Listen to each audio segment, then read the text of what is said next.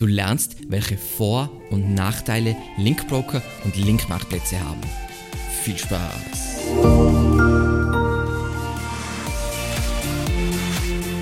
Mein Name ist Alexander Russ und SEO ist mein täglich Brot. Wir quatschen auf diesem Kanal über SEO und Content Marketing. Wenn du lernen willst, wie du nachhaltig Kunden über deine Website gewinnen kannst, dann abonniere jetzt gleich diesen Kanal. Worum geht es letzten Endes bei SEO? Wie bei jeder Investition wollen wir unsere vorhandenen Ressourcen bestmöglich einsetzen, damit wir möglichst viel zurückbekommen. Das heißt, nach einer gewissen Zeit wollen wir einen massiven Return on Investment sehen.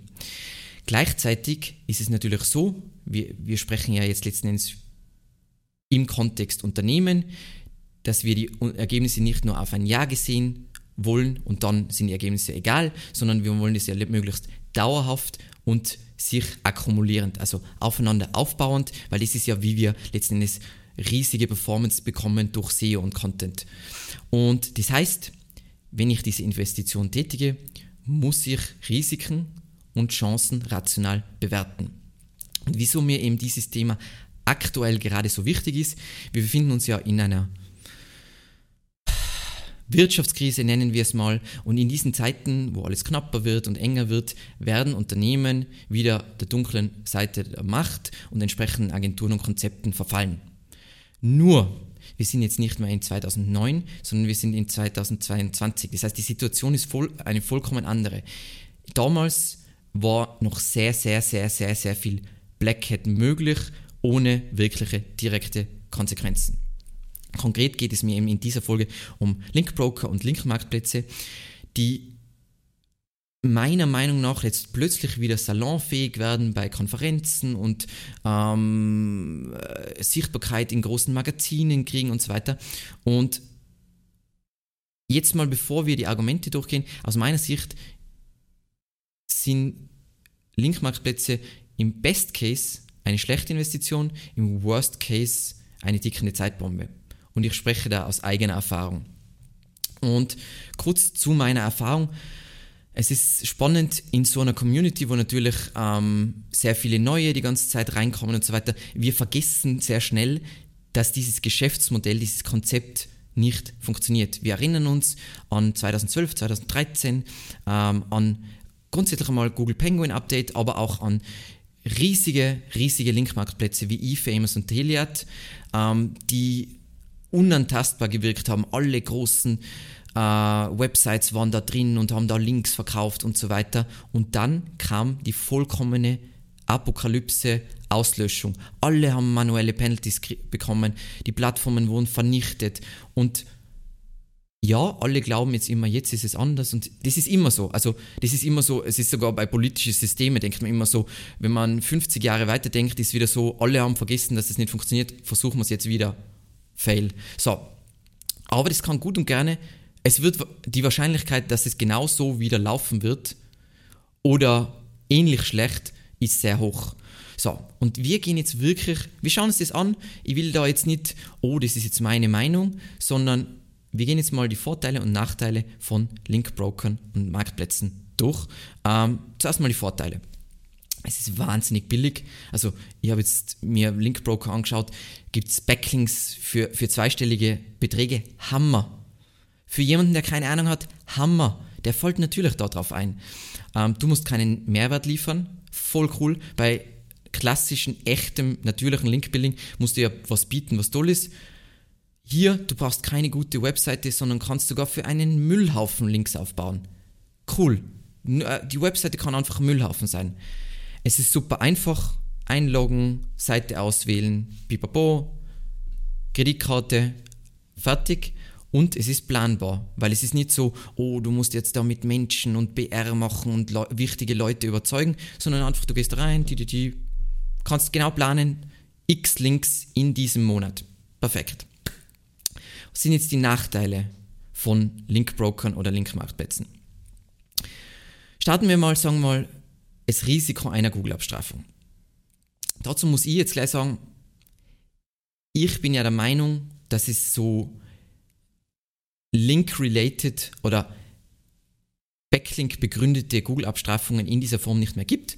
Ähm, was ich für wahrscheinlicher halte, ist, dass ähm, bekannte Linkverkäufer einfach, also dass, dass deren Links nach außen entwertet werden und das, weil es ist super smart, weil wenn du ein System machst, wo die werden alle, diese Links werden entwertet, aber niemand weiß, welche Links entwertet werden, dann kriegst du voll ein perfektes evolutionäres System, wo die, die Links kaufen, die nichts wert sind, Geld ausgeben für etwas, was nichts bringt. Das heißt, wenn wir das evolutionär denken, dann werden die sterben und die, die es anders machen, werden gewinnen. Das heißt, ich muss als Google gar nicht mehr machen, sondern ich muss so, hey, voll viele Links werden entwertet, niemand weiß, welche Links entwertet werden und wir bestrafen einfach die, indem nicht, dass die abgestraft werden, sondern einfach die verbrennen Geld. Die geben 2000 Euro für einen Link bei F S aus, aber der Link bringt eigentlich gar nichts. Super genial. Perfekte Zerstörung. Dann, es ist ein Race to the Bottom. Ähm, Linkverkauf ist natürlich extrem äh, profitabel. Ich habe diese Webseite und muss ja nur einzelne Seiten anlegen, zusätzliche mit Links drauf. Ähm, also wird immer mehr und mehr verkauft. Vor allem bei den, sagen wir mal, ganzen Verlagen, die ja sowieso vor dem finanziellen Ruin stehen. Ähm, super cooler Channel, um, um Geld zu generieren. Das heißt, es wird immer mehr verkauft an immer unseriösere Branchen und Firmen. Weil einfach das leicht verdientes Geld, es gibt keine Konsequenzen, geil. Das Problem, was dadurch entsteht, ist abnehmender Wert, weil je mehr Erfolg der Linkverkäufer auf dieser Plattform hat, desto schlechter ist es für deine Investition, weil am Anfang hat die Seite, sagen wir mal, die Seite ist ganz neu auf der Plattform, ein Link ist voll cool und Google hat da auch noch nichts verstanden, der Link ist voll viel wert, aber durch das, dass die immer mehr Links verkaufen, wird der Wert und an immer unseriösere Seiten wird natürlich das Vertrauen in diese Plattform weniger, das heißt Investition wird extrem weniger wert. Das ist sowas wie, du kaufst einen Link um 2000 Euro und nach zwei Jahren ist er noch 20 Euro wert. Nicht optimal, würde ich jetzt mal sagen.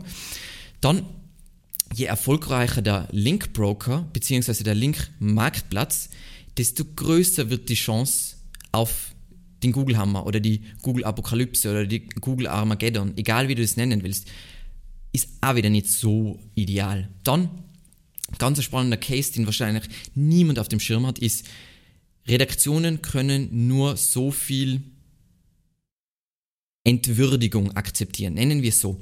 Ähm, wir haben vor, ich würde sagen so in 2014, 2015 haben wir noch, also nicht über Broker, sondern einfach ähm, direkt über einen sehr großen Verlag mit sehr vielen großen Portalen haben wir so Beiträge eingekauft mit Links drin und so weiter. Super mega cool. Aber was ist passiert?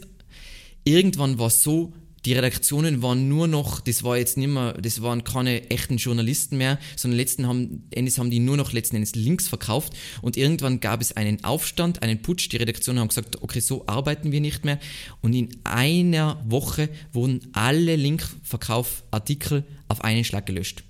Und das ist was, was super realistisch ist.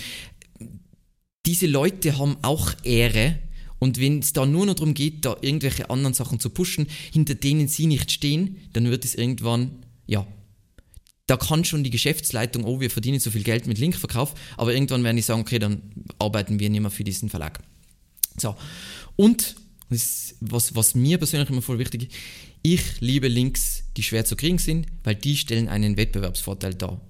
Ein Link bei einem Linkbroker ist kein Wettbewerbsvorteil. Ein Wettbewerbsvorteil ist, wenn ich mir einen Link bei einem großen Magazin in meiner Nische hole, wo ich weiß, die verlangen nichts für den Link, den kann man nicht kaufen, sondern den kann man nur durch Bekanntheit und geilen Content kriegen. Das ist mein Lieblingslink, weil Mode, Wettbewerbsvorteil, hammer, hammer, hammermäßig. Heißt es jetzt an diesem Punkt, du darfst niemals für einen Backlink bezahlen. Natürlich, das, das wird einfach passieren, wenn du Outreach machst oder Links aufbaust, dass dich mal jemand fragt, hey, ähm, ich will den Aufwand vergütet haben. Und aus meiner Sicht, wie gesagt, für, für Google ist das anders, aber man kann auf jeden Fall diesen Aufwand, den die andere Person hier hat, auf jeden Fall vergüten. Das Problem ist nur, wenn man in so einem Linkbroker, Linkmarktplatz-Ding ist, wenn es einzeln ist, dann ist das Risiko gering. Das Risiko ist gering, dass diese Seite extrem viel Links verkauft, wenn die jetzt nicht bei einer Plattform gelistet sind. Das heißt, das Risiko ist wahnsinnig gering, der, der Link wird nicht seinen Wert verlieren, das Risiko einer Abstrafung ist nicht vorhanden, pipapo. Wie gesagt, das ist alles fair enough. Das Gefährliche ist immer, wenn es gescaled wird. Ich weiß, Scalen ist immer verführerisch heutzutage, aber es ist keine gute Idee. So. Und jetzt kannst du dir denken, und das, das ist die wichtigste Frage, die du dir stellen solltest, wo liegen Alexanders Interessen? Wieso, wieso, macht er dieses Video? Was ist mein Skin in the Game? Ähm, wieso, wieso sollte er so eine Folge machen? So. Mir ist ganz wichtig, ich empfehle nichts, was ich nicht selbst genauso mache und auch unseren Kunden empfehle ich nichts anderes. Die Nutzung von Link-Marktplätzen oder Brokern würde Evergreen Media mit sofortiger Wirkung profitabler und unsere Arbeit leichter machen. Trotzdem, wir machen es weder für uns noch für unsere Kunden. Das heißt, als Beispiel, wieso hat Evergreen Media keine Links von den größten, großen Medienhäusern, die Links verkaufen, was das Zeug hält? Also um mal ein paar Beispiele zu nennen, ohne dass ihr irgendwelche Probleme kriegt, F, S oder andere Seite N, V oder eine andere Seite R, L. Ich könnte von diesen großen Portalen mir Links kaufen. Wir können uns das locker leisten. Aber es ist einfach eine schlechte Investition. Das Chancen-Risikoprofil ist vollkommen uninteressant. Und deswegen empfehle ich das auch nicht. So. Und mein Aufruf an dieser Stelle, wie gesagt, ich, es wird jetzt klar, was meine Intention dann wird, ja, ist, frage einfach mal, falls du mit einer Agentur zusammenarbeitest, frage sie, wo deine Backlinks, die für dein Projekt, für dein Unternehmen aufgebaut werden, wo die herkommen. Einfach mal fragen, es ist ein guter Startpunkt. Ähm, mir geht es darum, darum, SEO an sich auch zu professionalisieren. Ähm, SEO zu promoten, wo es darum geht, nachhaltiges, stabiles Wachstum zu erzeugen, ähm, weil aus meiner Sicht lohnt sich die Investition in Content Marketing und SEO einfach anderweitig nicht. Weil du wirst ja nicht einen Ballast, einen super wunderschönen Ballast auf einem Fundament aus Treibsand bauen oder sagen wir mal aus einem Fundament aus Dynamit. Das ist relativ unvernünftig. Eben ich glaube, man muss eine Entscheidung treffen, entweder will man als Unternehmen Mehrwert bieten oder man ist auf dieser anderen Seite. Über die andere Seite will ich gar nichts sagen, ähm, aber das werden nicht die Gewinner sein bei einer Suchmaschine, deren Ziel es ist, die hilfreichste Suchmaschine zu sein und zu bleiben. Die werden nicht die Gewinner sein. Und wir wählen jeden Tag wie gesagt, aus, sogar in der normalen Welt würde ich sagen, politische Wahlen sind relativ uninteressant im Vergleich zu, wir wählen jeden Tag mit dem Geld, äh, mit unserem Geld, was gestärkt wird und was geschwächt wird. Lasst uns nicht Linkbroker und Linkmarktplätze, Geschäftsmodelle, Modelle, wo wir wissen, dass sie nicht funktionieren, lasst uns nicht oder Billig-Content oder sonstigen Spam wieder aufblühen lassen. Und es ist einfach Zeit für die SEO-Branche, die Big Boy Pants anzuziehen, erwachsen zu werden, diese ganzen schäbigen, schwindligen Schabernack zu beenden. Ja, und das war's auch schon. Vielen, vielen Dank fürs Zusehen und bis zum nächsten Mal.